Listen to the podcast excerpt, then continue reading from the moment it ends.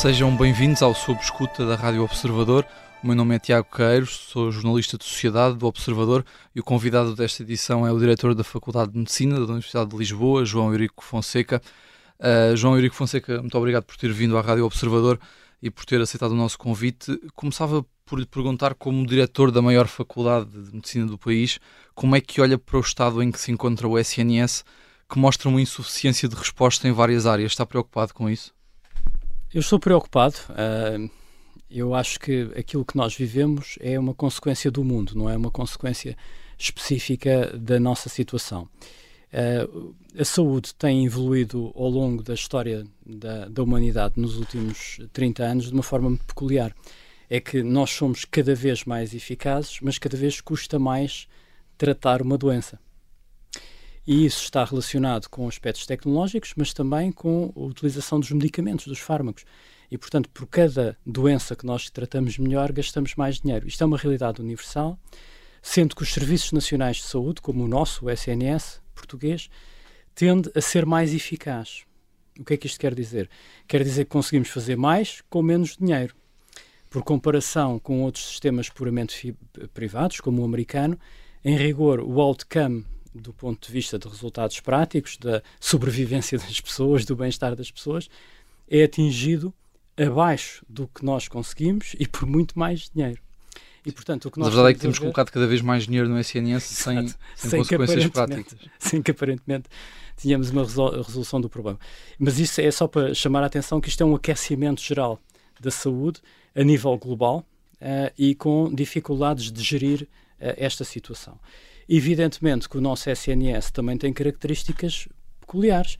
Uh, tem uma história de 40 anos, tem uma história de desenvolvimento desde o zero. O que nós temos é uma obra fantástica, não é?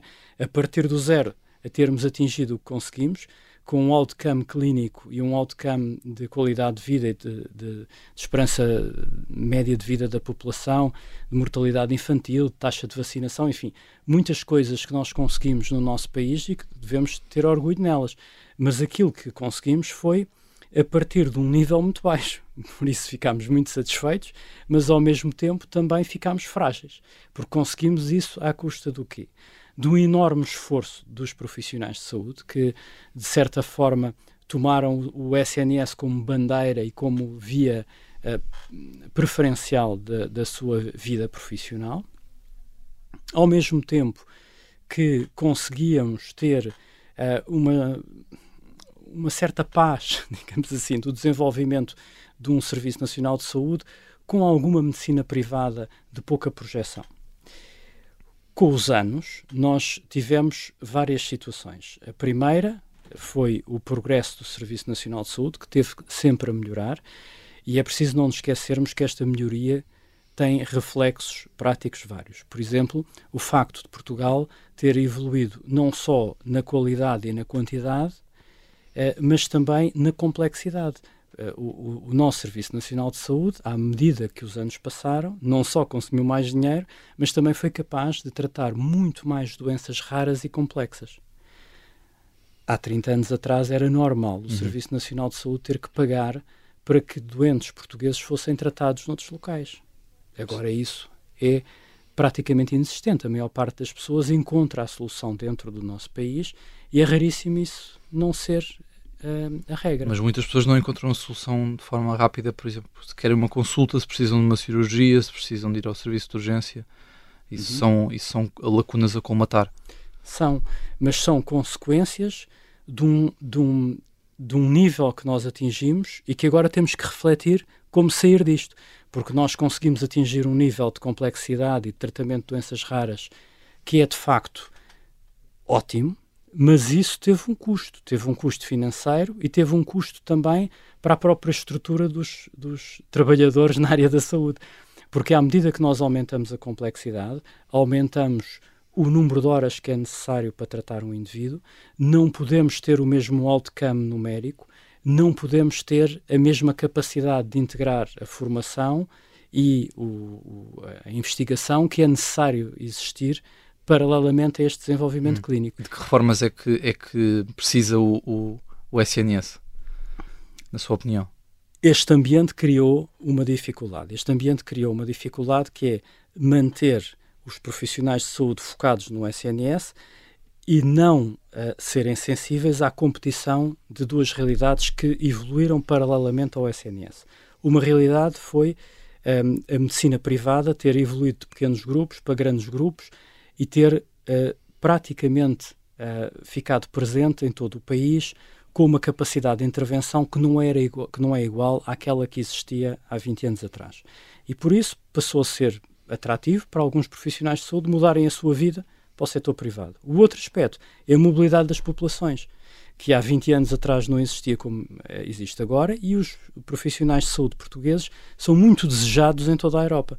E em toda a Europa há problemas com, com, o Serviço Nacional de Saúde ou com os sistemas de saúde e, portanto, há uma exportação a partir de Portugal de recursos humanos que certo. tem enfraquecido o Serviço Nacional de Saúde. Certo. E para melhorar a resposta, o que é que é preciso fazer? Para melhorar a resposta, na minha visão, nós precisamos de inverter o problema. E, e para inverter o problema, na minha opinião, é necessário oferecer aos profissionais de saúde aquilo que um Serviço Nacional de Saúde pode oferecer como maior atração, uma vez que provavelmente não consegue competir com os salários uh, do setor privado e não consegue competir com os salários de outros países onde os profissionais de saúde são mais pagos, são mais bem pagos, que é um estímulo para uh, uma atividade profissional marcada pela uh, educação, marcada pela investigação.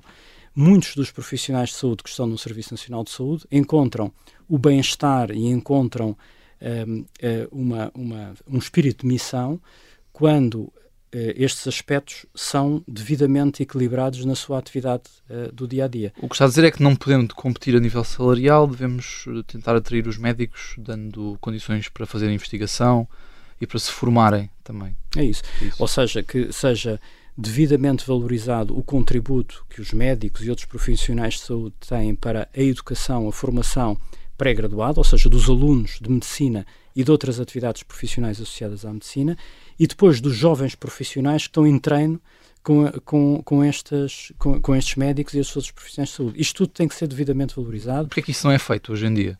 É, é, não é feito porque nós temos um, um, um, Serviço Nacional de Saúde que está muito vocacionado para autocampos numéricos pouco diferenciados. Ou seja, nós pensamos em números de consulta, em números de cirurgias, etc., e tendemos a esquecer que, particularmente os hospitais terciários, que tendem a estar associados a centros académicos, quer dizer, associados a faculdades e associados a institutos de investigação, têm como missão principal, eu diria que três pilares. Tratar doenças complexas e raras, que são difíceis de tratar noutros centros menos diferenciados, dar formação pré-graduada, portanto, aos alunos de medicina, alunos de enfermagem e de outras profissões da saúde, depois, treinar adequadamente o que nós chamamos os internos, ou seja, aqueles que estão a fazer um treino longo, de 5 a 6 anos, para se tornarem especialistas. O que é que acontece? Quem trata destes indivíduos, nomeadamente se pensarmos na profissão médica, quem, quem trata de, destes três conjuntos de indivíduos, ou seja, doentes complexos, alunos e uh, internos em formação, são as mesmas pessoas. Isto confere uma sobrecarga do ponto de vista de trabalho enorme que não é devidamente valorizada. Se nós conseguirmos equilibrar estes vários pesos, se conseguirmos uh, fazer com que o trabalho mais diferenciado seja visto através da complexidade e não da quantidade, valorizando por isso o tempo despendido a tratar doentes raros e complexos, que é muito maior. Se valorizarmos adequadamente o tempo reservado para a educação pré-graduada e pós-graduada e o tempo para a investigação, há muito maior probabilidade destes profissionais ficarem uh, aderentes a um projeto, a um conceito que vai para além do aspecto económico. A maior Mas com cada vez nós... menos profissionais, uh, uh, o tempo de, de, atividade assistencial é maior, portanto há menos tempo para, para, outros, para os projetos de investigação, para, para a educação. Como é que, como é que se consegue o, fazer o essa conciliação? É um ciclo vicioso que, em última análise, se transforma numa espiral e tudo se vai embora, não é? E, nós temos que parar esse processo. Como é que se quebra essa, é, nós essa corrente? Eu acho que para quebrar esse, uh, essa corrente temos que começar por algum local. E eu, na minha opinião, acho que temos que começar pelos centros académicos. Um, em Portugal criaram centros académicos clínicos, são estruturas que unem hospitais terciários, faculdades de medicina e institutos de investigação. Não são todos os hospitais que estamos a falar, são de alguns hospitais que estão nestes centros académicos. E devemos começar por estas estruturas e tentarmos valorizar as carreiras, quer dos médicos, quer de outros profissionais de saúde, nessas eh, instituições. Ou seja, é preciso generalizar esse modelo, é o que está a dizer. Eu acho que sim, e, hum. e pararmos o processo de sangria de profissionais de saúde. Eu acho que a maior parte das pessoas não toma a, a decisão do ponto de vista da opção da, da sua carreira única e exclusivamente baseado em fatores financeiros. Acho que em nenhuma área uh, da, de, profissional as pessoas decidem única e exclusivamente de acordo com a ordenada. Há muitos fatores que estão em cima da mesa. Se as condições de trabalho forem adequadas, se o projeto for adequado, se as lideranças forem adequadas, eu estou convencido que os médicos, em particular, vão decidir ficar em locais onde seja permitido a sua diferenciação, onde seja permitido participarem na educação pré-graduada e pós-graduada e a investigação clínica para aqueles que quiserem. Uhum. Uh, João Henrique Fonseca, há cerca de dois meses, mais de 400 vagas para formação uh, de especialidade ficaram por ocupar, o que nunca tinha acontecido. Há algum desencanto dos estudantes de medicina pelo SNS? Sente isso? Qual é que é o sentimento dos estudantes da, da Faculdade de Medicina de Lisboa? Eu, eu, acho que esses números vão ter que ser bem analisados ainda, são muito preocupantes, mas uma parte do que está a acontecer pode querer dizer apenas migração, ok? Ou se quisermos, imigração. E, portanto, a decisão de ir fazer a sua formação, o internato, noutros países. Uma parte estará aí. A outra é migração para outras atividades profissionais, que é cada vez mais uma opção uh, dos médicos, coisa que não existia no passado. E depois uma parte é única e exclusivamente relacionada com o que está a dizer. Há um desencanto uh, em relação ao Serviço Nacional de Saúde. Acredito que existe. Eu acho que uma nova geração que está preocupada com aspectos fundamentais como a qualidade de vida, como o, investimento uh, na, no seu futuro, como a sua diferenciação, uh, o conflito que têm com as dificuldades de alojamento em cidades grandes como Lisboa, onde o preço de, de, alojamento não é compatível com os ordenados praticados, etc. Tudo isso vai complicar uh, uh, no momento da decisão. Mas, de novo, eu acho que se forem dadas as condições adequadas e os sinais adequados nos locais de formação, uhum. isso pode ser invertido. Qual é que é o sentimento na, na, sua faculdade de medicina? Acho que existe uma desilusão com vários aspectos. Acho que podemos dizer que numa, num universo uh, de muitas pessoas. Nós temos cerca de 2.300 estudantes, 2.200 eh, e tal alunos de medicina e cerca de 100 alunos de nutrição.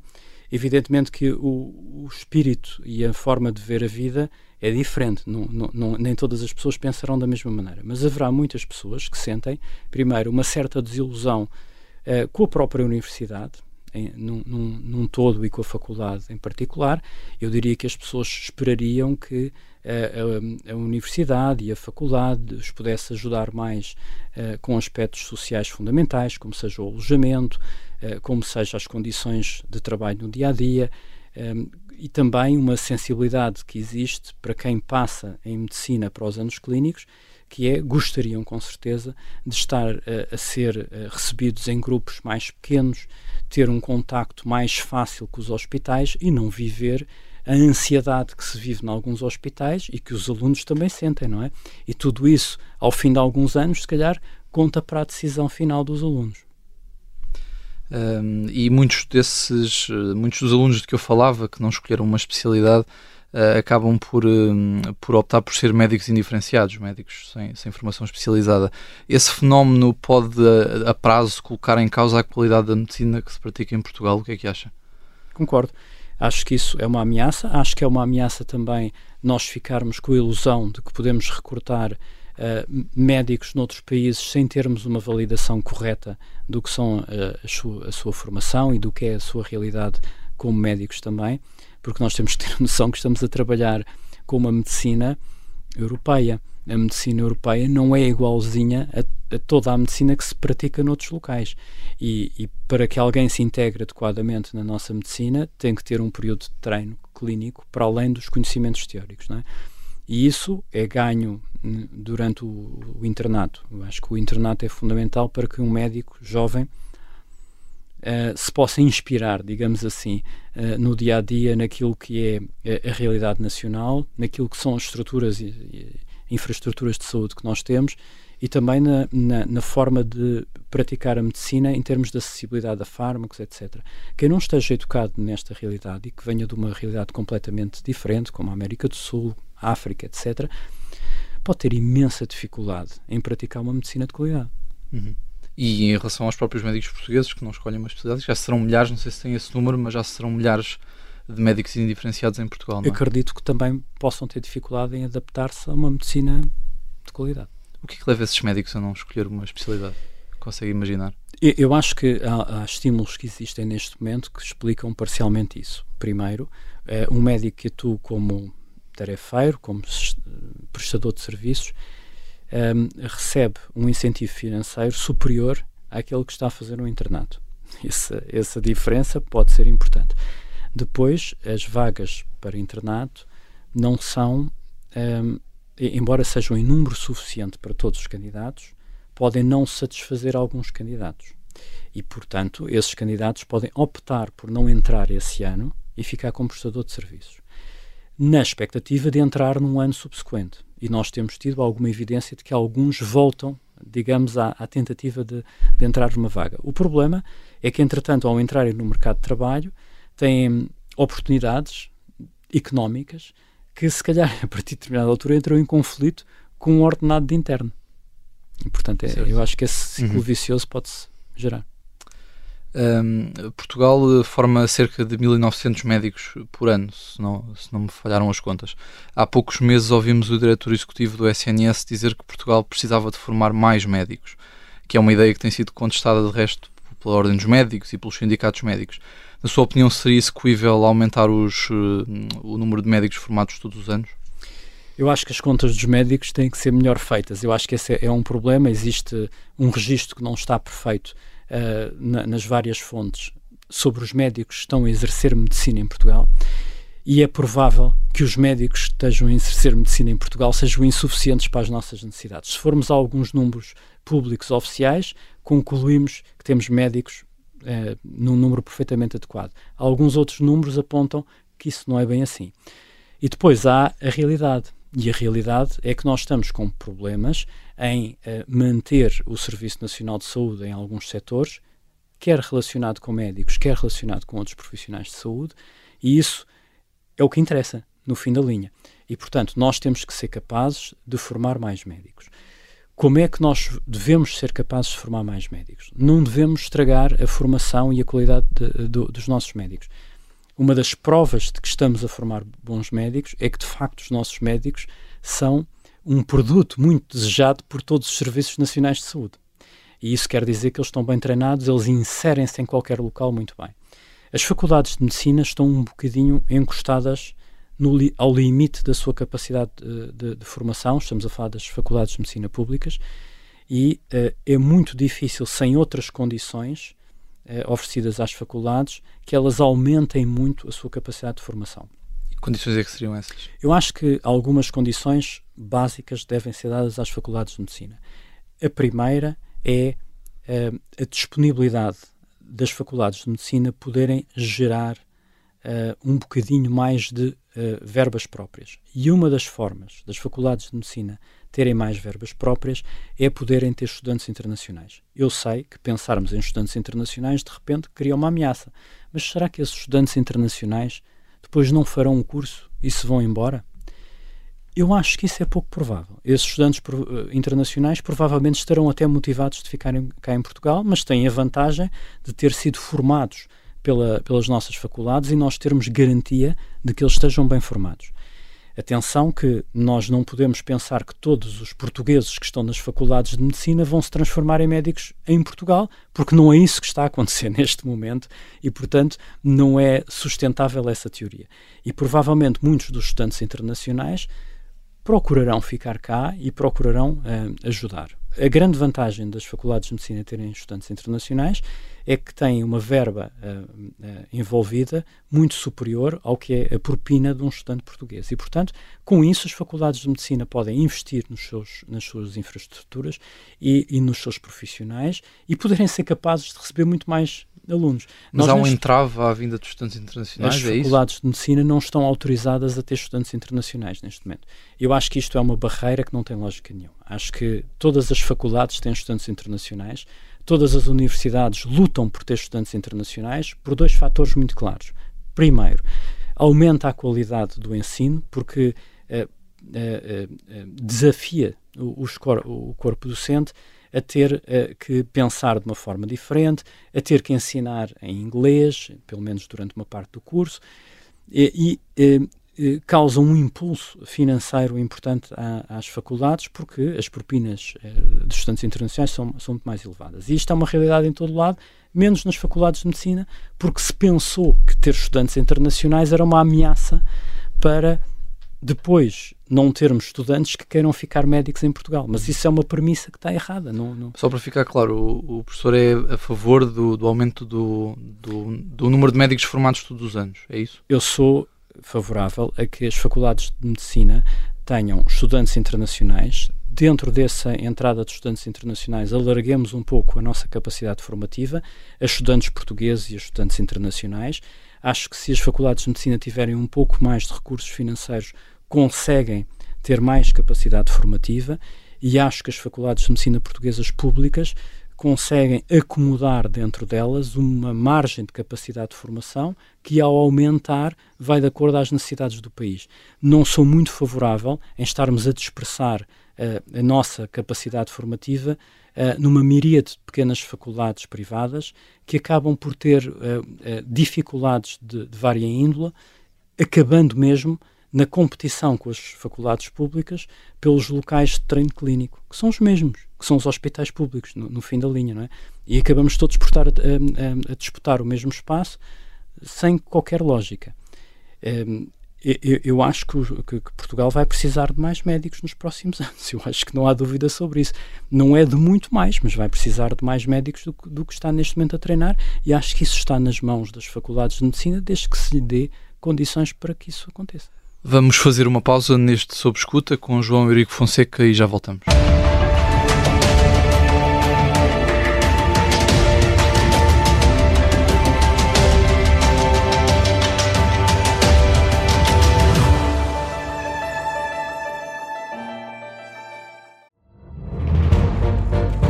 Esta é a história do padre obcecado com a infiltração do comunismo na Igreja que tentou matar o Papa em Fátima. Que raio de coincidência!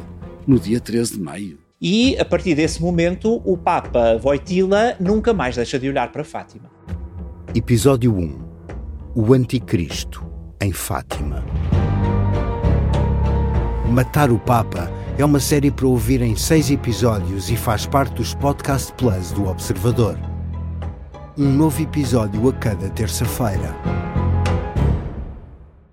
Os assinantes do Observador têm acesso antecipado a todos os episódios desta série, já disponíveis em observador.pt. Os Podcast Plus do Observador têm o apoio da Kia.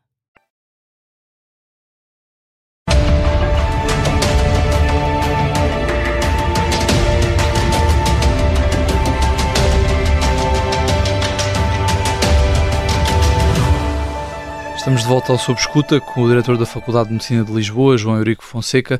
Estávamos a falar uh, uh, da questão do aumento do número de lugares nas faculdades médicas, um, o, mas o problema neste caso também não é uh, a falta de capacidade do SNS de atrair os, os, médicos que são formados em Portugal e que depois acabam por ingressar no privado ou por ir para o estrangeiro tem, tem, toda a razão. Em última análise, nós poderíamos estar a treinar gerações e gerações de alunos uh, e até a treinar gerações e gerações de internos que, em última análise, se o Serviço Nacional de Saúde não conseguir uh, criar condições de atratividade, uh, esses primeiros jovens médicos e depois menos jovens médicos já especialistas vão-se embora.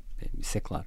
E por isso nós temos que criar não só condições de, de, de formação, dos, dos médicos, mas também condições de treino adequadas dos jovens médicos e depois de fixação dos jovens médicos. O modelo a, a definir terá que implicar, com certeza, uh, um aumento das condições de qualidade da, do trabalho e depois associados a um, uma remuneração que seja minimamente compatível. Como eu estou a dizer, não acho que uh, os profissionais de saúde e os médicos em particular escolham as suas opções profissionais exclusivamente por motivos financeiros porque senão se calhar não havia médicos no Serviço Nacional de Saúde.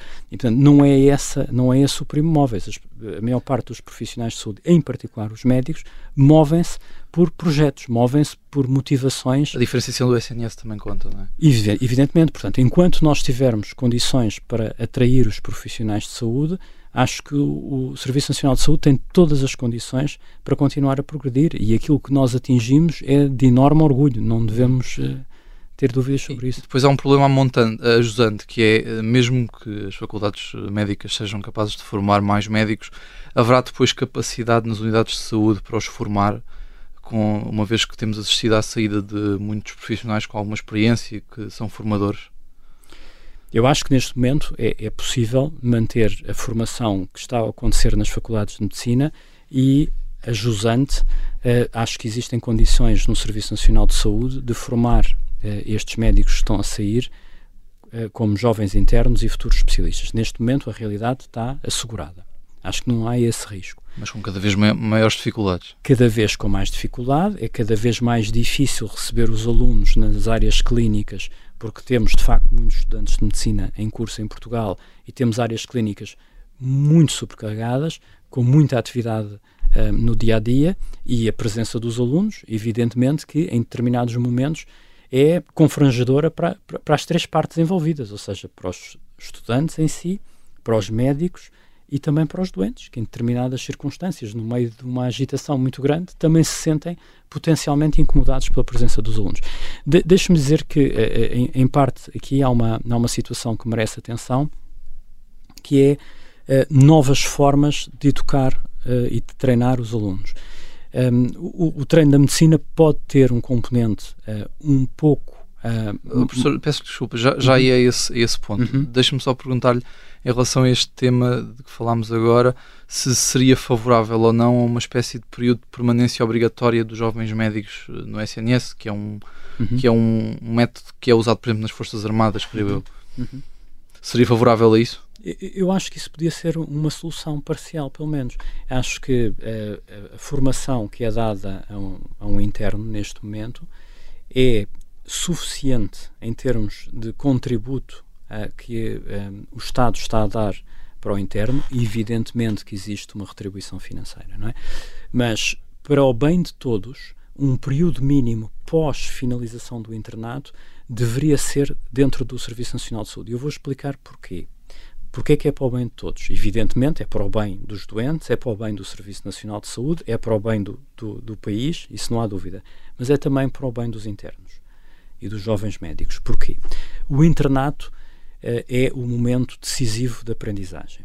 No entanto, após terminar o internato, há alguns anos uh, em que o médico ganha autonomia progressiva, porque durante o internato ele está sempre sob tutela.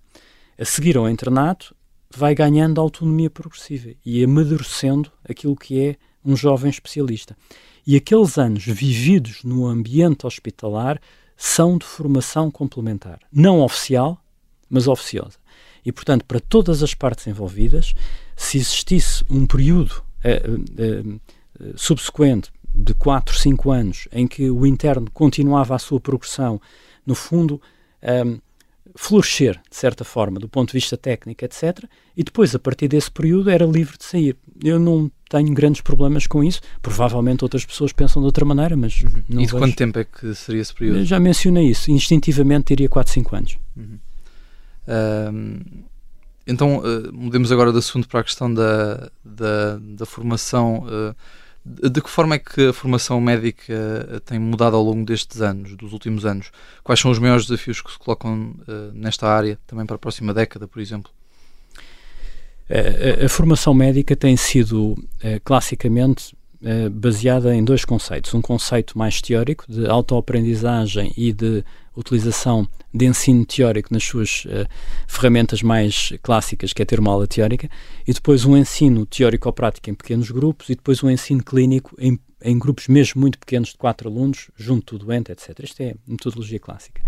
No entanto, há algumas ferramentas adicionais que podem preparar melhor o aluno para os momentos de interação em pequenos grupos, primeiro sem o doente presente e depois principalmente com o doente presente.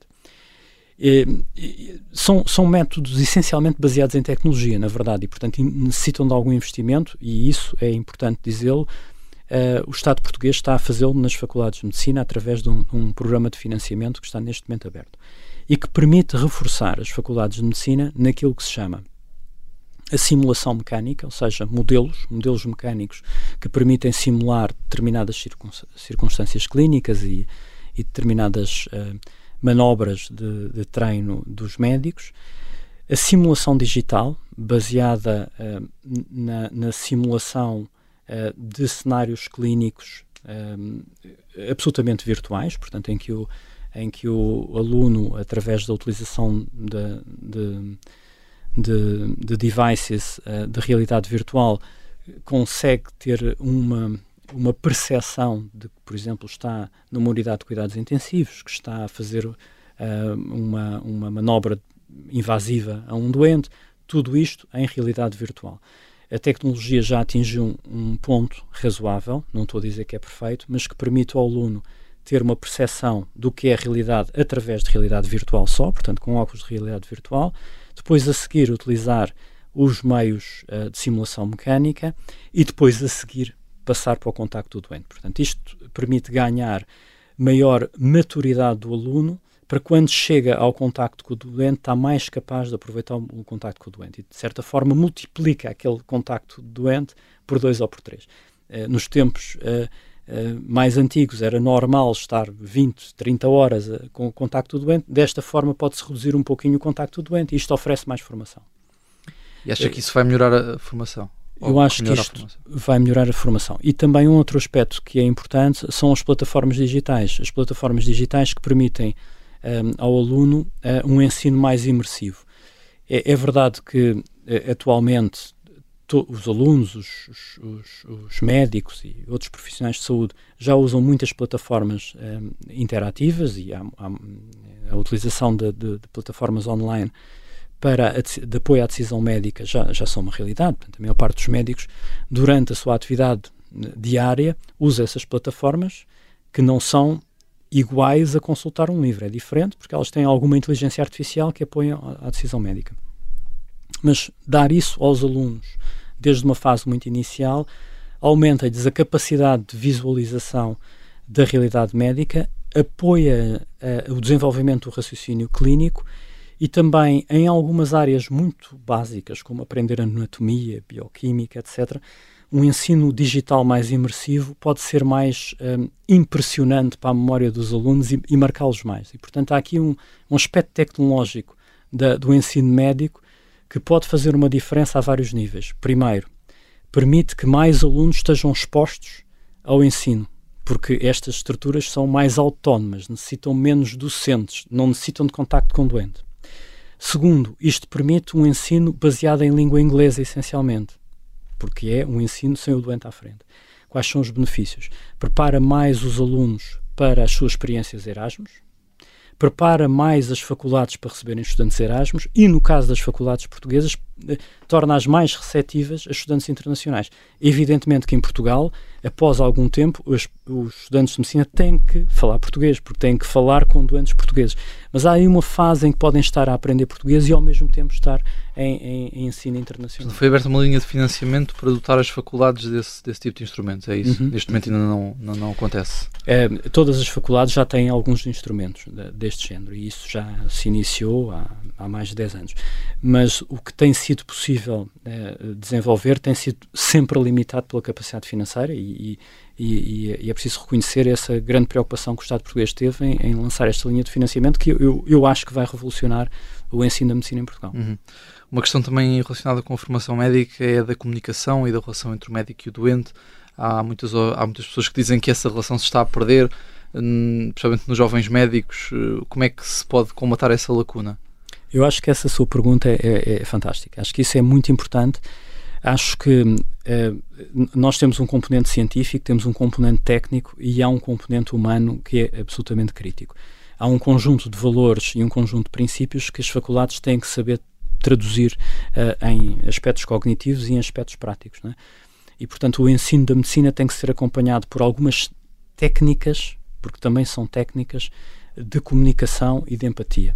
Há pessoas que têm isso inato, há pessoas que têm que treinar isso. Uh, e isso também passa um bocadinho por isto que eu estou a dizer, porque uh, antes dos alunos entrarem no, uh, no, no, exercício do contacto com o doente, estes ambientes de simulação podem ajudar nisso, através do recriar de algumas situações que apelam justamente à valorização da comunicação. E aqui, não só em ambiente digital, mas também em ambiente virtual com atores, em que a, a presença de pessoas treinadas para fazer a interação com os alunos, ao mesmo tempo que se usam câmaras justamente para gravar e filmar, permitem que o aluno uh, seja um, autoavaliado por ele próprio e heteroavaliado na sua capacidade de diálogo, na sua capacidade de empatia, na sua capacidade de comunicação.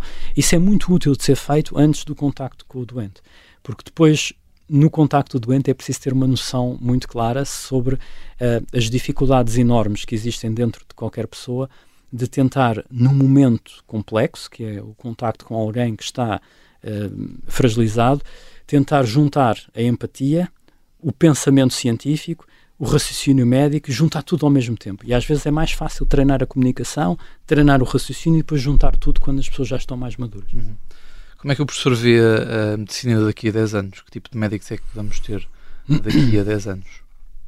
Eu acho que daqui a 10 anos uh, vamos ter médicos com uma grande capacidade de utilização da inteligência artificial uh, e do digital na saúde. Um, não é que o raciocínio médico não se mantenha absolutamente crítico e, a, e, a, grande capacidade que estes médicos daqui a 10 anos vão ter que ter é de valorizar aquilo que é o raciocínio médico com o conhecimento perfeito das ferramentas digitais e de medicina uh, e, de, e, de, inteligência artificial que possam ajudá-lo a fazer melhor um diagnóstico, a fazer melhor uma opção terapêutica. E depois, no fim da linha, está a capacidade de empatia com o doente. Porque tudo isto pode estar muito certo. Nós podemos ter o diagnóstico preciso e a terapêutica precisa. Se não houver empatia, não há terapêutica. Porque na última linha, quem decide é o doente. E se o doente não conseguir sentir empatia por parte do médico, eu garanto-lhe que não vai fazer a terapêutica. O que vai fazer é pedir uma segunda opinião, uma terceira, uma quarta, até que encontre alguém que, na verdade, fale com ele de forma empática e que consiga explicar o que é que tem, quais são as opções e decidir em conjunto com essa pessoa. Por isso, exatamente na linha da sua pergunta, para formarmos médicos não basta tecnologia, não basta treino científico, não basta contacto com o doente num momento preciso, é necessário criar a noção desde o início de que sem empatia e sem capacidade de comunicação ninguém faz medicina. Uh, o, o, as faculdades médicas também têm um problema que é o subfinanciamento, que aliás afeta todo o ensino superior. Uh, de que forma é que a FMULA é afetada neste aspecto do subfinanciamento? É afetada como as outras escolas médicas. Acredito que podemos dizer que todas as faculdades, mas as escolas médicas saem mais caro ok? Porquê? Porque é que sai mais caro? Nós acabamos de falar de, de, de aspectos que podiam ser válidos para outras áreas uh, do, do, treino. O grande aspecto diferenciador é que o ensino da medicina acaba com doentes e acaba com muito poucos alunos com um docente. Numa relação, vamos lá pensar exatamente o que é que é um doente internado ou um doente num gabinete de consulta, numa relação que não pode ser superior a 1 para 4. Ninguém aguenta fazer uma consulta com um médico e mais de quatro estudantes. Ninguém aguenta estar deitado numa cama hospitalar e ser visitado por um médico e mais de quatro estudantes.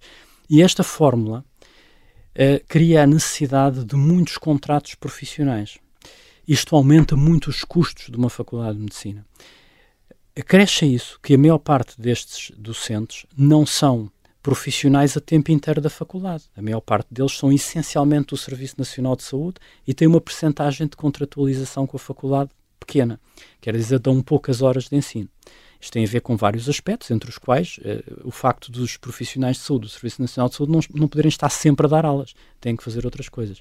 E, portanto, a complexidade de uma faculdade de medicina, uh, em, em múltiplos aspectos, é superior, tendo muito mais custos. As faculdades de medicina normalmente têm muitos assistentes e professores convidados, em vez de terem um pequeno núcleo de professores a tempo completo. É uma profissão uh, mista, digamos assim. São professores da faculdade e são também uh, médicos do Serviço Nacional de Saúde ou de um, ehm, prestadores privados de saúde. E, portanto, as faculdades de medicina têm que ser financiadas por um sistema um bocadinho diferente. É necessário contar os alunos que existem, mas é preciso ter em conta que esses alunos vão precisar mais de docentes. E por isso, enquanto não existir um financiamento que esteja majorado para as faculdades de medicina, as faculdades de medicina vão cronicamente ter mais déficit financeiro do que as outras faculdades, embora o sistema esteja todo uhum. Mas depois em que é que isso se reflete negativamente para os estudantes? na prática, é a nossa enorme dificuldade de contratualizarmos todos os docentes. A maior parte das faculdades de medicina continuam a ter o que se chama assistente livre. Leia-se, assistente que não recebe nenhum dinheiro. É difícil pensarmos que o ensino pode ser exatamente igual, quer se receba ou não se receba dinheiro. Evidentemente que quem se compromete a trabalhar para o bono compromete-se durante um período de tempo, mas não é sustentável durante muito tempo. Há algum, uh, algum momento da vida em que isso pode ser estimulante, a partir de determinada altura não é estimulante e uh, a maior parte dos profissionais ou são entretanto contratados ou desistem. Além disso, há problemas de disciplina, de ligação disciplinar a uma, a uma instituição, há problemas de, um, de captação daquilo que são os valores e os princípios da instituição, porque a ligação é tenue. É? E, portanto, a comunicação torna-se mais difícil. Por isso, as faculdades de medicina têm que ser o mais profissionalizadas possíveis, têm que ter o corpo docente mais extenso possível dentro daquilo que é economicamente viável em termos de professores a tempo completo, quando digo professores a tempo completo, são professores que têm o contrato principal com a universidade e não serem professores convidados. Eh, eh, esta é uma virtude fundamental de qualquer instituição do ensino superior, é ter um corpo docente profissional que corresponda à base de ensino. Depois pode haver outros profissionais que estão associados e que colaboram. Não é? Uhum.